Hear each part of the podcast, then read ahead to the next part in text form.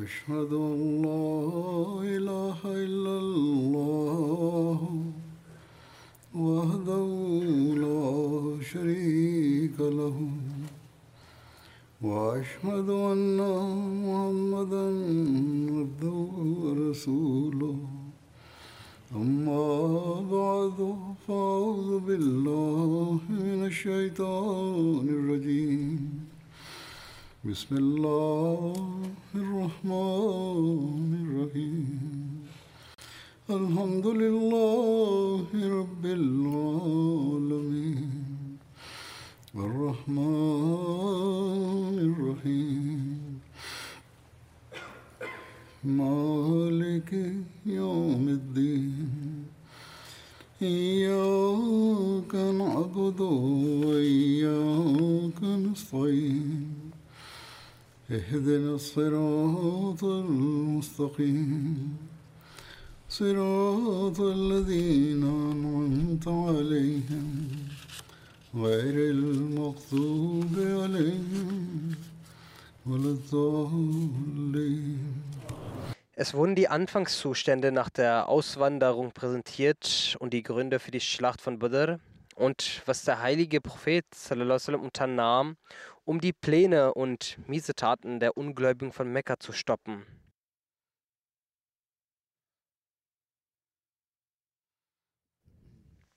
Was, was der Prophet getan hat, das wurde bereits etwas erwähnt.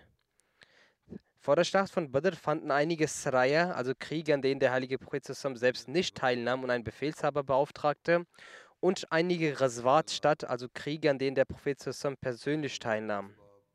Zuerst werde ich diese kurz erwähnen und dann werde ich auf die Vorbereitung der Ungläubigen von Mekka für die Schlacht eingehen. Sariya Hazrat Hamza, also die erste Expedition, an der der Prophet sallallahu nicht teilnahm. Das war die erste Sariya gewesen, die im Monat Ramazan nach der Answanderung stattfand. Man nennt es Saif, Sariya Saiful Bahar. Seine Flagge war weiß und der Fahnenträger war Hazrat Abu Mursad Ranvir anhu. Diese Sariya, also diese Expedition und das Schlacht, an dem der Prophet persönlich nicht teilnahm, der Prophet sandte sie im Monat Ramazan im ersten Jahr nach der Auswanderung und benannte seinen Onkel Hazrat Hamza bin Abdul Abu Mutlib zum Kommandeur. Mit ihm waren 30 Muhajirin unterwegs. Sie waren aus Is auf der Küste vom Roten Meer unterwegs. Eine Karawane der Quraysh, die unter der Leitung von Abu Jahl aus Syrien kam, begegnete sie. 30 Kilometer entfernt im Norden von Is ist ein Ort, Ragar, heißt er, Ragar, und liegt in Richtung von Saniyatul Mara. Ragar liegt 40 Kilometer von Medina entfernt. 240 Kilometer von Medina entfernt. Hier befand sich eine Quelle namens Sanabatul Is, die von Akazien umzäunt war. Deshalb wird es Is genannt. Der Stamm Banu Sulaim weilte hier. Die Handelskarawanen der Quraysh, die nach Syrien reisten, überquerten diese Strecke. Beide Parteien standen sich gegenüber und es war kurz davor, dass ein Krieg ausbricht. Doch der Fürst eines Stammes hielt sie auseinander und beide Parteien kehrten zurück. Dann folgte Sariya Ubeda bin Haris.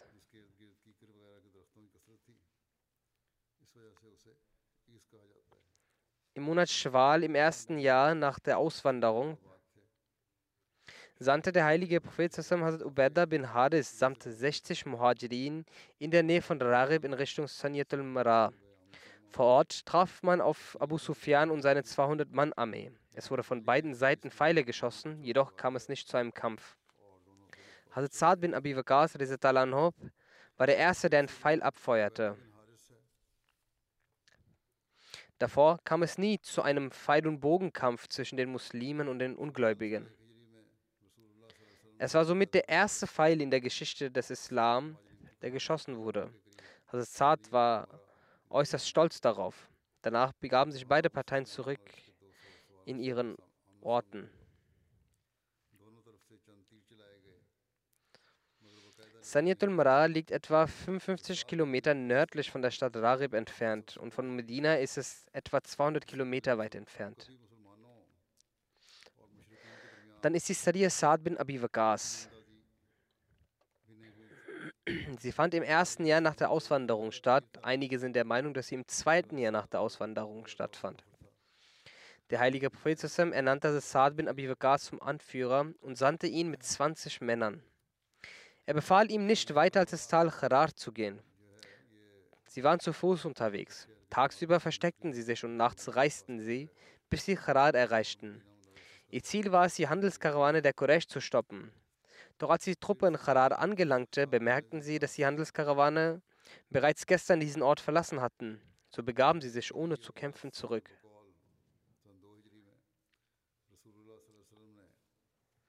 Über Charar heißt es, dass das Wort bedeutet durch die Luft fließendes Wasser. Charar ist ein Ort in Nijaz in der Nähe von Jufa. Dann folgt das Ghazwa Wadan oder auch genannt Ghazwa Awar. Die Reise fand im zweiten Jahr nach der Auswanderung statt. Der heilige Prophet sallam, reiste samt 60 bis 70 Muhajirin nach Awar oder Wadan. Gemäß dem Historiker Ibn Sa'd ist es die erste Expedition, in der der heilige Prophet sallam, persönlich dabei war. Der heilige Prophet sallam, ernannte Sa'd bin Ubadah als seinen Vertreter in Medina. Er kam in der Ortschaft Awar an und seine Absicht war, die Handelskarawane der Quraysh zu stoppen. Doch sie waren schon vor seinem Eintreffen weg gewesen. Vor Ort versöhnte man sich mit dem Führer der Banu Ramra, Mashi bin Amr Zamri.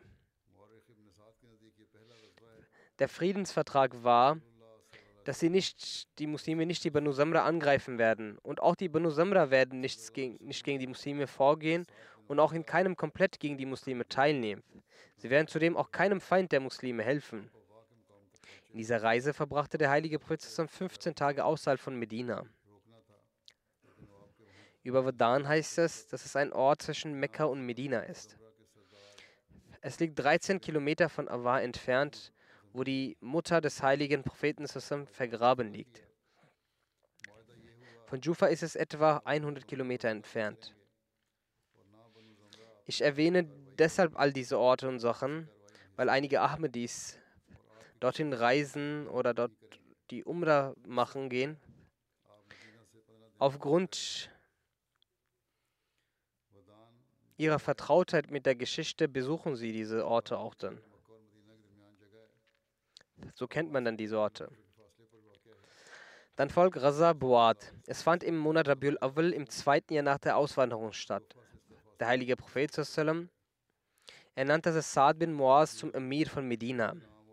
Mit zwei seiner Gefährten ging der Prophet zusammen, um die Karawane der Quraysh aufzuhalten. In dieser Karawane war Umayyah bin Khalf, und 100 weitere Personen aus Quraysh. Und es befanden sich 2500 Kamele darunter.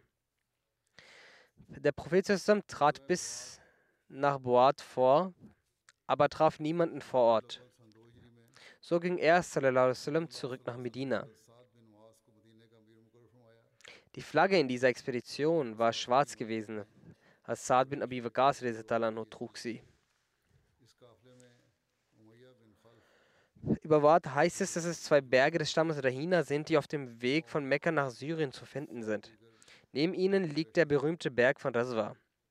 Die Distanz zwischen Medina und Wort beträgt etwa 100 Kilometer. Raswa Hushera. Der heilige Prophet Sussam bekam die Nachricht, dass eine Handelskarawane des Stammes Quraysh aus Mekka losgereist ist. Die Mekkaner haben ihre Handelsgüter vollends in dieser Karawane investiert, damit der Erlös im Kampf gegen die Muslime eingesetzt werden konnte. Demnach brach der heilige Prophet zusammen im Jahr Jumadul Ula oder laut einer anderen Überlieferung im Jumadul Saniya im zweiten Jahr nach der Auswanderung mit 150 bis 200 Personen aus Medina auf. Als er die Ortschaft Hoshera erreichte, erfuhr der heilige Prophet dass die Handelskarawane der Quraysh schon einige Tage vor seiner Ankunft aufgebrochen war. Zwischen Mekka und Medina in der Gegend von Banu Mudlic gab es eine Ortschaft namens Mushera in der Umgebung von Jambu. Der heilige Prophet zusammen verbrachte einige Tage dort und die Banu Mutlib und die Banu Samra waren Stämme, mit deren Verbündeten er ein Friedensabkommen abgeschlossen hatte und kehrte danach zurück nach Medina. Das war die gleiche Handelskarawane der Quraysh, auf deren Rückkehr von Syrien der heilige Prophet zusammen erneut zur Verfolgung aufbrach und sich die Schlacht von Badr ereignete.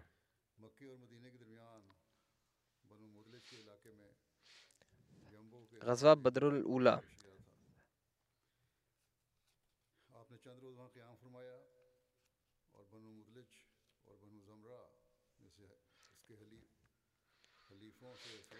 Als der heilige Prophet von Ghazwa Hushera zurück nach Medina kam, vergingen keine zehn Tage, als Qurs bin Jabir die Weidestätte Medinas angriff. Der heilige Prophet machte sich auf seine Suche und dabei ernannte er Hazrat bin Harza als seinen Vertreter. Der heilige Prophet erreichte in der Nähe von Badr ein Tal namens Safwan. Safwan ist ein Tal in der Umgebung von Badr. Aber Qurs bin Jabir konnte zügig fliehen und der heilige Prophet erreichte ihn nicht. Diese Raswa wird als die erste Schlacht von Badr, also Raswa Badratul Ula bezeichnet. Daraufhin kam der heilige Prophet zusammen zurück nach Medina. Es wird aus dem Grund die erste Schlacht von Badr, also Badratul Ula, genannt, weil das muslimische Heer in der Richtung von Badr die Ortschaft Safan erreicht hatte. Das wurde in der, im Buch Sirtul Anbiya so erläutert. Über Kurs bin Jabir hat Hazrat Mirza Bashir Ahmed Sahib in seiner Erläuterung geschrieben, er sagt, der Angriff von Qurs bin Jabir war keine gewöhnliche beduinische Plünderung. Vielmehr kam er mit besonderer Absicht von den Quraysh.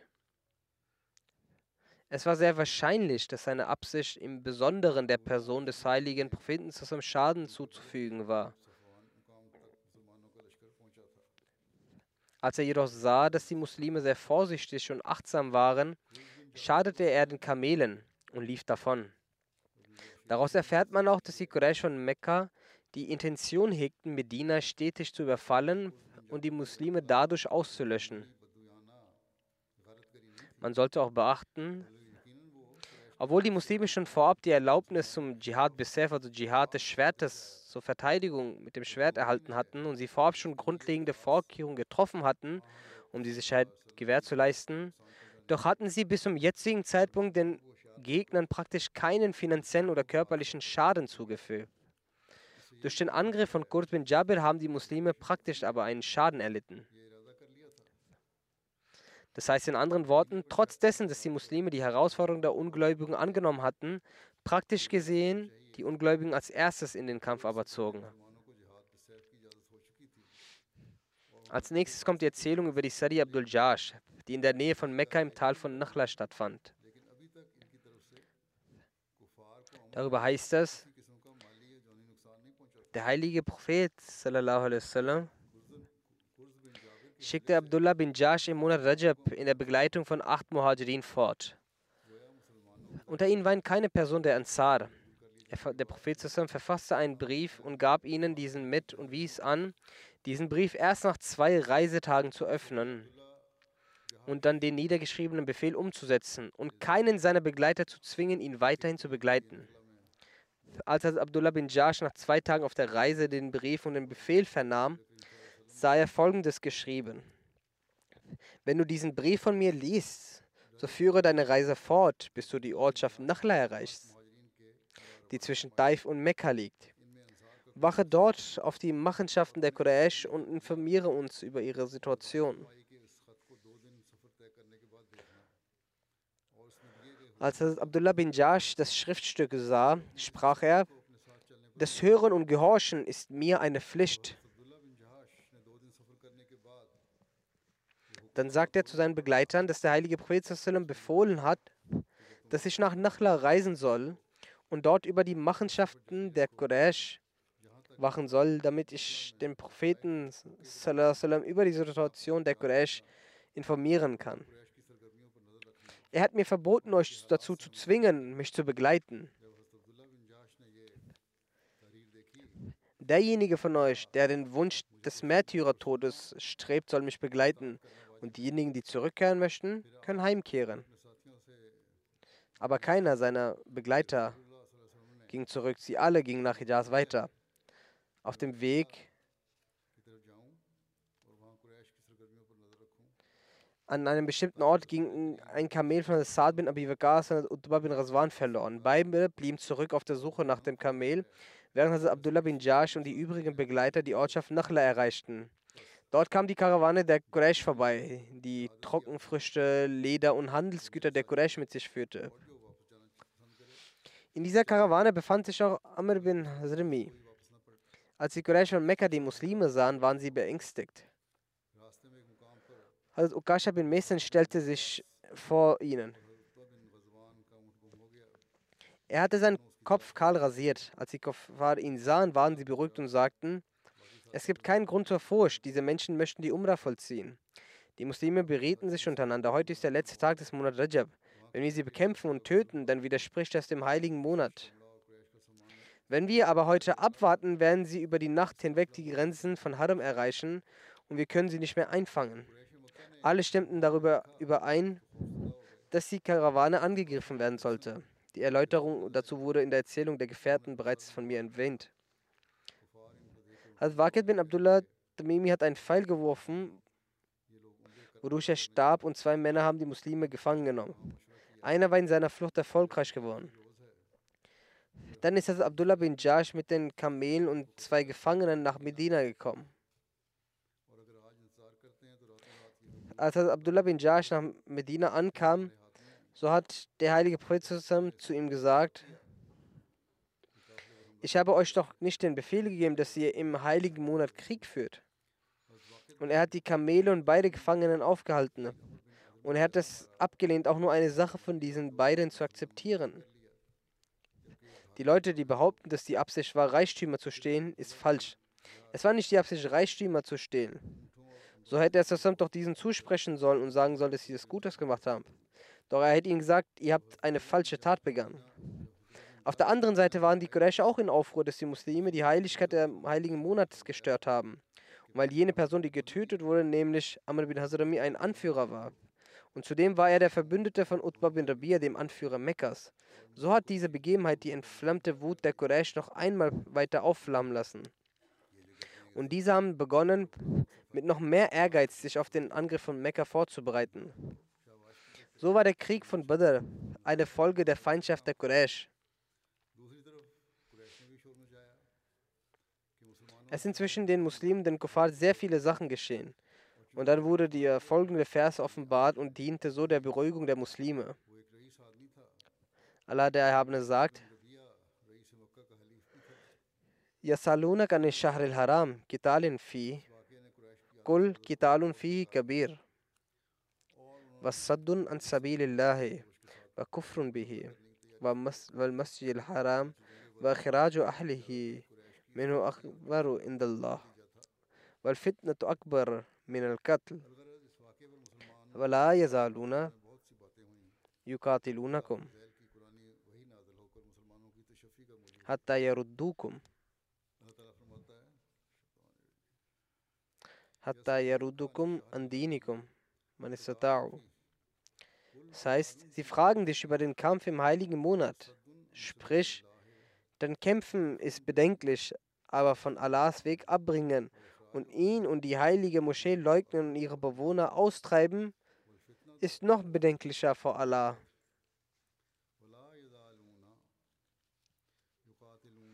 Und Verfolgung ist schlimmer als Totschlag.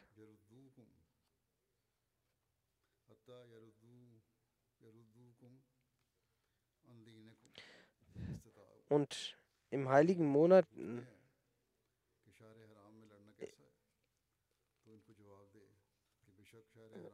im Land einzudringen, ist äh, wahrlich eine viel schlimmer als Totschlag. Und sie sind in deiner Feindschaft so blind, dass sie nicht aufhören würden, mit dir zu kämpfen und zu streiten. Und ihr Kampf wird sich fortsetzen, bis sie dich von deiner Religion abkehren möchten wenn sie die Kraft dazu haben. Allah wusste es, dass die Ungläubigen versuchen werden, die Muslime vom Glauben aufwendig zu machen. Und daher, das, was damals geschah, so hat Allah dem gegenüber keine Unzufriedenheit geäußert. Aus der Geschichte geht hervor, dass die Anführer der Quraysh ihre blutige Propaganda gegen den Islam im heiligen Monat weiterführten. Sie bedienten sich der Versammlungen und Reisen in den heiligen Monaten und in ihren unruhestiftenden Taten wurden sie nur noch aktiver.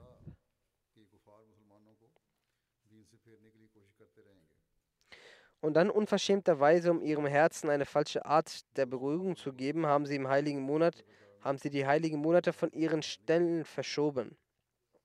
Sie nannten es Nassi. So sollte durch diese Antwort die Muslime beruhigt werden. Auch die Quraysh sind ein wenig abgekühlt. Sie hatten herausgefunden, dass eine Offenbarung erhalten wurde. So kamen auch zwei Männer von ihnen nach Medina, um ihre Männer zu befreien. Aber weil Saad bin Abi Waqas und Utbah noch nicht zurückgekommen waren und der heilige Prophet darüber besonders besorgt war, dass wenn sie den Quraysh in die Hände fallen, so werden die Quraysh diese nicht am Leben lassen. So hat der Prophet es abgelehnt, die Gefangenen freizulassen, bis diese nicht zurückgekehrt waren. Er sagte, sobald meine Männer in Frieden nach Medina zurückkehren, werde ich eure Männer freilassen.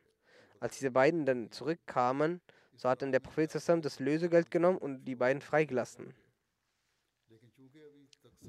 Die große Schlacht von Badr. Der Heilige Koran nennt diese Schlacht Yomul Furqan. Hazrat Khalifatul Masih, der Erste, der sagt, das Furqan des heiligen Propheten war der Tag von Badr. Furqan bedeutet den Unterschied machen. Der Tag, an dem die großen Anführer des Feindes vernichtet wurden und die Muslime gewannen und obsiegten. An einer anderen Stelle erklärte der erste Khalif das Wort Furqan und sagt, aus dem heiligen Koran habe ich die Bedeutung davon erfahren, dass Furqan der Name von jenem Sieg ist, wonach das Kreuz des Feindes gebrochen ist. Und das war der Tag von Badr. Diese Schlacht wird auch Badrul Sani, also die zweite Schlacht von Badr genannt, oder auch Badrul Kubra, Badrul Uzma und Badrul Kital. Der heilige Prophet wurde informiert, dass Abu Sufyan mit der Handelskarawane von Syrien zurückkehrt. So sind darin 1000 Kamele. Darin war viel großes Reichtum der Quraysh. Und wenn einer auch nur ein Miskal, also vier bis fünf Krüge Gold hatte, so hat er dieses Gut in diese Karawane investiert. Es wird gesagt, dass darin ein großer Reichtum war. In dieser Karawane waren 30 bis 40 und gemäß einer Überlieferung 70 Männer. Es waren jene Karawane, in deren Verfolgung der heilige Prophet auch schon zuvor ausgeritten war und bis zum Ort Moschera angelangt war. Aber die Karawane war in Richtung Syrien unterwegs. Für diese Mission hat der heilige Prophet in Jumadil Ula oder Jumadil Saniyab im zweiten Jahr der Hijra auf, aufgebrochen. Der heilige Prophet hat die Rückkehr dieser Karawane vernommen und die Muslime dazu eingeladen, mit ihm auszurücken. Er sagte, das ist eine Handelskarawane der Quraysh und sie haben ihre Reichtümer mit sich. Und reitet aus, vielleicht segnet euch Allah mit der Kriegsbeute. Einige Menschen, die nur darauf bedacht sind, Punkt für Kritik zu suchen und wenig Wissen haben, diese sagen, dass die Muslime nach Medina gegangen sind und dort Überfällen begonnen haben. Als Beispiel nennen sie genau die Verfolgung dieser Karawane, was Unwissenheit und Ignoranz ist. Gemäß den Situationen des Krieges damals war es ein Resultat der Unwissenheit. Um diese Handelskarawane zu stoppen, war es keine einfache Zeit gewesen. Misa Bishisab schreibt in seiner Erläuterung in Sirat Khatum Nabiyin, um diese Karawane zu stoppen, äh, ist nicht äh, kritikfähig.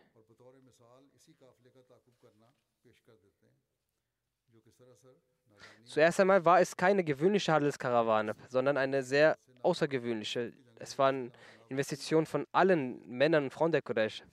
Das heißt, es war die Absicht der Anführer von Quraysh, dass man mit dem Gewinn die Muslime schaden möchte. Aus der Geschichte geht hervor, dass man mit diesem Geld die Schlacht von Uhud geplant hatte. So war es als Planung wichtig, diese Handelskarawane zu stoppen. Zweitens war es generell wichtig, die Handelskarawanen zu stoppen, weil diese Ka Karawanen sehr verbreitet waren und sie Medina sehr nah kamen. So war es durchgehend eine Gefahr für die Muslime, dass sie angegriffen werden konnten. Und drittens, wo immer diese Karawane vorbeiziehte, haben sie die Völker von Arabien gegen die Muslime äußerst aufgehetzt, weshalb es die Situation der Muslime sehr gefährlich war. Es war also notwendig gewesen für die Verteidigung, dass man diese Karawanen stoppt. Und viertens, die, Kara die Quraysh lebten von diesen, vom Geld dieser Karawanen. So war es wichtig, dass man ihnen ein Zeichen setzt zum Frieden. Heutzutage sieht man ja auch, dass um Kriege zu stoppen, ist es so, dass einige Länder Sanktionen auf andere erheben. Aber manche auch feindselig das machen. Aber genauso ähnlich war das eine, eine Tat der Sanktion gewesen, um so Frieden zu stiften. Die Absicht war nicht, diese Handelskarawanen zu überfallen, sondern wie der Heilige Koran es sagt, waren die Muslime nicht darauf gezielt, die Gelder dieser Karawane zu heben, sondern man wusste, wie anstrengend es sein wird. Der heilige Prophet versandte zwei Sahaba, Abdullah bin Abu Abdullah und Said hinfort. Beide Gefährten gingen von Medina. Als sie die Informationen über die Handelskarawanen einnahmen und zurück nach Medina kamen, wurde ihnen klar, dass der heilige Prophet von dort bereits verreist ist. Sie beide gingen auf nach Badr. Auf dem Weg trafen sie auf den heiligen Propheten erst dann, als der Prophet von der Schlacht von Badr bereits zurückkehrte. Deshalb waren beide Ashab, Gefährten, nicht an der Schlacht von Badr dabei. Trotz gab der heilige Prophet ihnen etwas vom Kriegsgut. Auf der anderen Seite erhielt Abu Sufyan von seinen Spionen die Botschaft, dass der heilige Prophet aufgebrochen ist, um die Handelskarawane anzugreifen.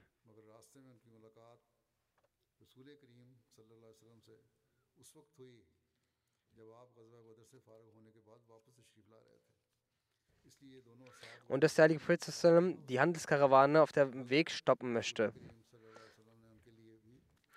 Als Abu Sufyan diese Nachricht hörte, war er sehr bedrückt und erzürnt und hatte auch Angst.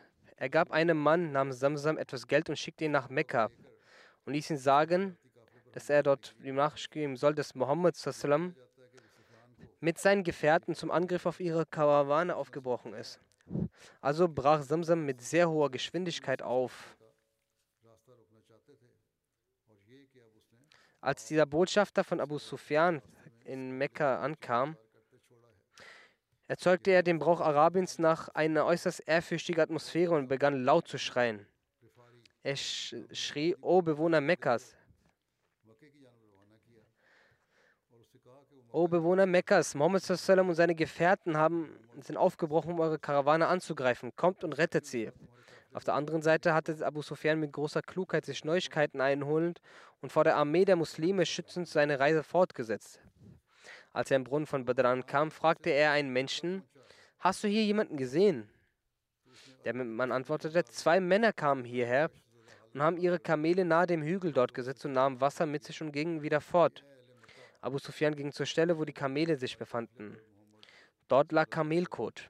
Er hob etwas auf und zerbrach es, und es befand sich ein Dattelkern im Inneren. Als er das sah, sagte er, das ist das Futter von Yesrib, und verstand hieraus, dass die Mediner sich in ihrer Nähe befinden müssten. Also kehrte er schnell zu seiner Karawane zurück und brachte seine Gefährten vom bekannten Weg ab und brach Richtung See auf und schritt Badr zurücklassend schnell voran.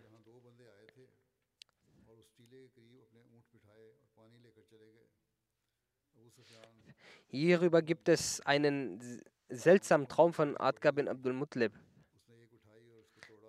Und der Traum hatte sich auch bewahrheitet. Der Traum war,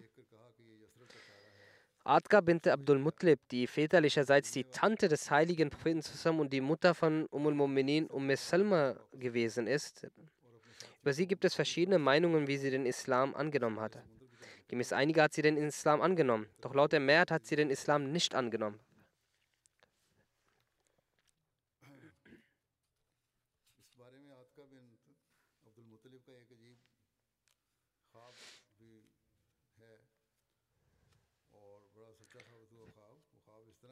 Sie hatte vor der Ankunft von Abu Sufyans Handlanger Samsam in Mekka drei Nächte zuvor einen Traum gesehen, welcher sie beängstigte.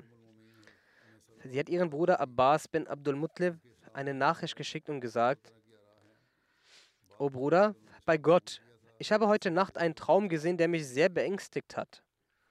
Ich vermute, dass dein Volk von einer Katastrophe heimgesucht werden wird. Behalte aber für dich, was ich dir sagen werde. In einer Überlieferung heißt es, dass Adka zu Abbas sagte, solange du mir nicht versprichst, dass du keinem von dieser Sache erzählen wirst, werde ich es dir nicht erzählen.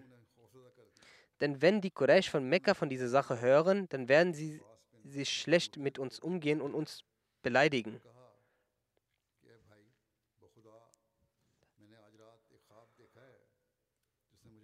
Also Abbas versprach ihr,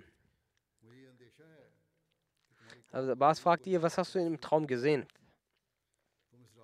Adka erzählte, ich sah im Traum, dass ein Mann auf einem Kamel angeritten kam und in Abda sich aufstellte. Zu Mekka und Minar, also sagt man Abda. Es ist sogar näher zu Minar. Sie sagt, dann sagte dieser Mann laut schreiend, O Leute, eilt innerhalb von drei Tagen zu den Orten eures Todes. Adka sagt, dann sah ich, dass die Leute sich bei ihm angefangen haben zu versammeln. Dann betrat er die Moschee, also die Chanagaba. Die Leute folgten ihm. Während die Leute sich bei ihm versammelt hatten, sah ich, dass ein Kamel mit ihm auf der Gaba stand. Dann sagte er schreiend, O Leute, eilt innerhalb von drei Tagen zu euren Orten des Todes. Dann sah ich, dass ein Kamel ihn zu der Spitze von Abu Kubais hinführte. Über Abu Kubais wird berichtet, dass es ein im Westen von Mekka bekannter Berg ist. Sie sagt, auch dort sprach er gleichermaßen mit lauter Stimme. Dann stieß er einen Stein von diesem Berg herunter. Als er unten ankam, zerbrach der Stein in kleine Stücke. Von den Häusern in Mekka gab es kein einziges Haus, kein einziges Gebäude, in dem nicht ein Stück von diesem Stein war. Als Abbas das hörte, sagte zu Adka Adkapa Gott, dieser Traum ist sehr wichtig. Halte es verborgen und erzähle niemanden davon. Daraufhin ging Hazrat Abbas aus Adkas Haus und traf auf dem Weg Walid bin Utbah.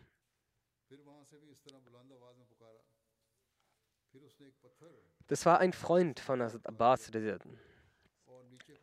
Er selbst sagte seiner Schwester, dass sie niemanden davon erzählen sollen, aber er selbst erzählte Walid diesen Traum. Hazrat Abbas verbat ihm aber, es weiter zu erzählen. Denn wenn es einmal draußen ist, dann ist es draußen. Walid erzählte es seinem Vater Utbah. So verbreitete sich diese Sache in Mekka. Und überall, wo sich zwei Personen trafen, sprachen sie über diesen Traum. Also Abbas sagt, als ich am nächsten Tag einen Rundgang der Kaaba machte, saß dort Abu Jahl mit ein paar Personen der Quraysh.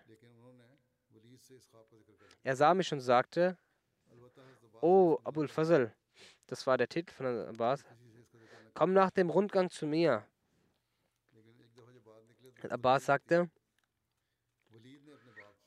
als ich nach dem Rundgang zu Abu Jahl ging, sagte er zu mir, O Banu Abdul Mutlib, seit wann gibt es unter euch Prophetinnen? Ich sagte, was meinst du damit? Er sagte, eure Männer haben zwar schon verkündet, Propheten zu sein. Damit deutet er auf den heiligen Propheten zusammen.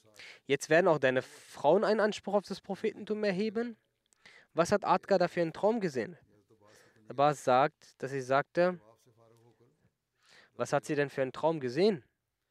Pujal sagt, sie behauptet, dass sie eine Person auf einem Kamel sitzend sah, der laut schrie. Und dann nahm er einen Stein vom Berg. So erzählte ich ihnen den ganzen Traum.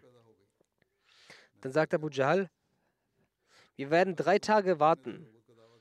Wenn der Traum genauso in Erfüllung geht, dann ist es okay.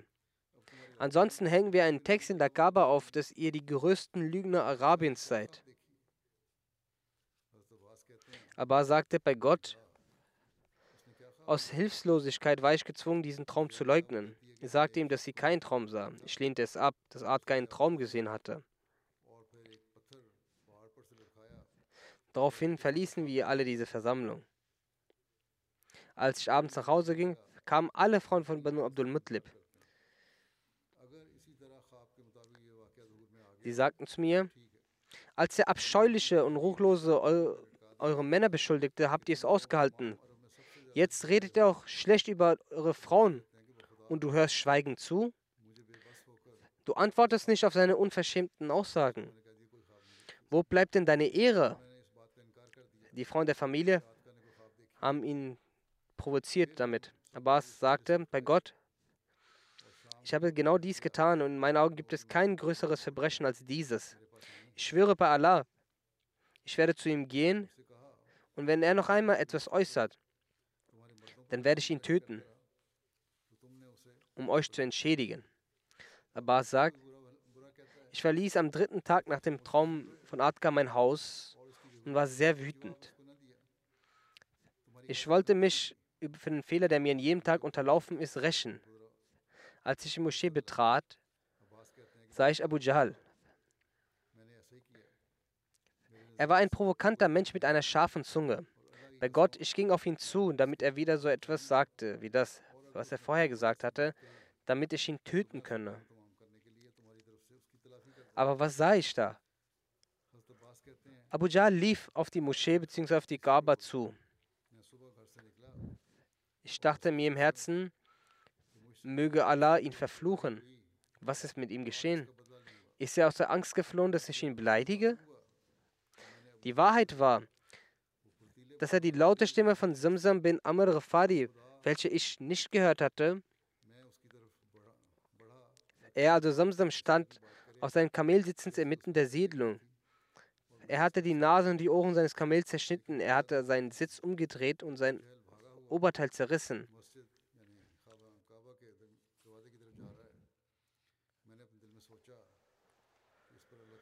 Und er rief, O Karawane, O Karawane. Was bedeutet, rettet eure Karawane, die die Schätze eures Handels beinhalten die mit Abu Sufyan kommen. Diese haben Mohammed und seine Gefährten angegriffen. Ich glaube kaum, dass ihr rechtzeitig ankommen werdet. Er sagt,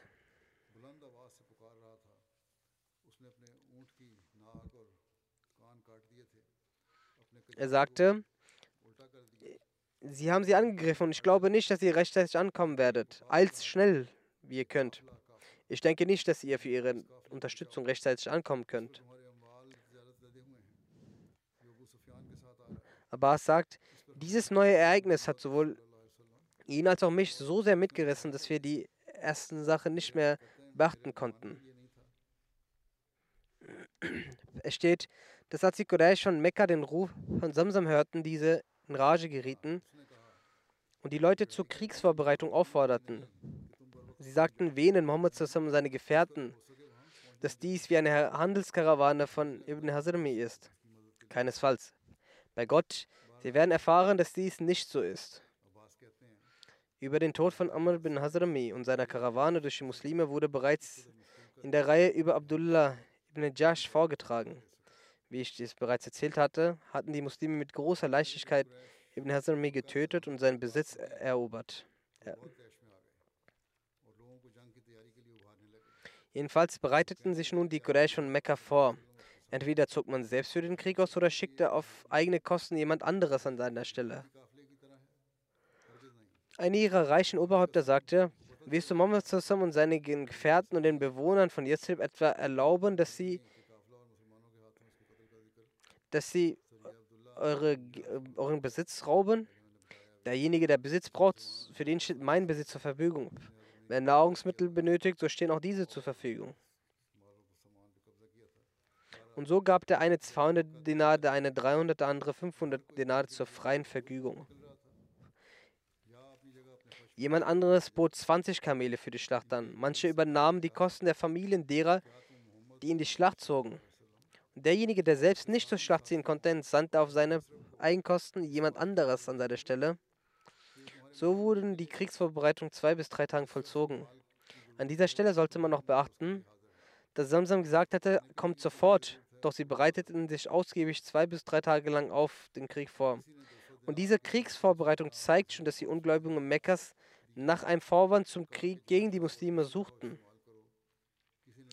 Denn wenn die Absicht wäre nur die Rettung der Karawane, dann wären sie angesichts der Art und Weise der Benachrichtigung sofort aufgebrochen. Jeder wäre mit der Waffe, die er in seiner Hand hält, aufgebrochen. Doch so war es nicht. Statt einer Vorbereitung für die Karawane ging sie mit einer Vorbereitung zum Krieg hin. Dann steht über die Ober Oberhäupter der Quraysh, dass die fünf Anführer der Quraysh, Umayyah bin Khalf, Utbah bin Rabiya, Sheba bin Rawiya, Zamma bin Aswad, Hakim bin Hizar, mit Pfeilen auslosten, ob man in den Krieg ziehen sollte oder nicht. Es wurde der Pfeil der Ablehnung gezogen, dass man nicht in den Krieg ziehen solle. Das heißt, es wurde der Pfeil gezogen auf dem Stand, tut es nicht. So entschied man sich gemeinsam dafür, dass sie nicht dorthin reisen werden. Abu Jahl kam dann zu ihnen und überzeugte sie, zu oft zu reisen. Diesbezügliche Unterstützung Uqba bin Abu Himad und Nasr bin Abu Ras. Sie bestanden darauf, sie mitzunehmen. Der Sklave von Utba und Sheba sagte zu ihnen, bei Gott, sie gehen nicht zu dieses Schlachtfeld, sondern zu ihrem Todesort. Finn entschieden beide nicht mitzugehen. Doch der Nachdruck von Abu Jahl war so groß, dass die beiden sich bereit erklärten, mit allen mitzugehen. Allerdings mit der Absicht, unterwegs zurückzukehren. Es gibt weitere Einzelheiten bezüglich der Kriegsvorbereitung der Ungläubigen und der Aufbruch dahin. Weitere Begebenheiten diesbezüglich. Inshallah werden diese in Zukunft erwähnt. Es werden, sind sehr viele Details.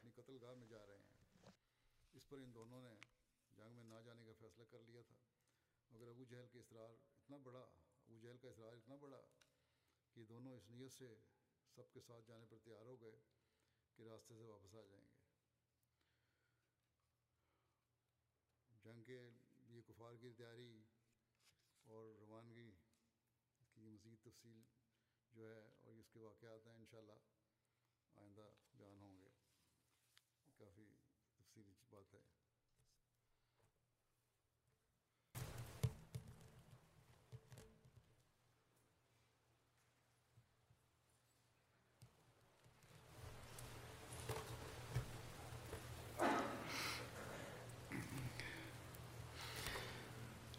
الحمد لله الحمد لله الحمد لله نحمده ونستعينه ونستغفره ونؤمن به ونتوكل عليه.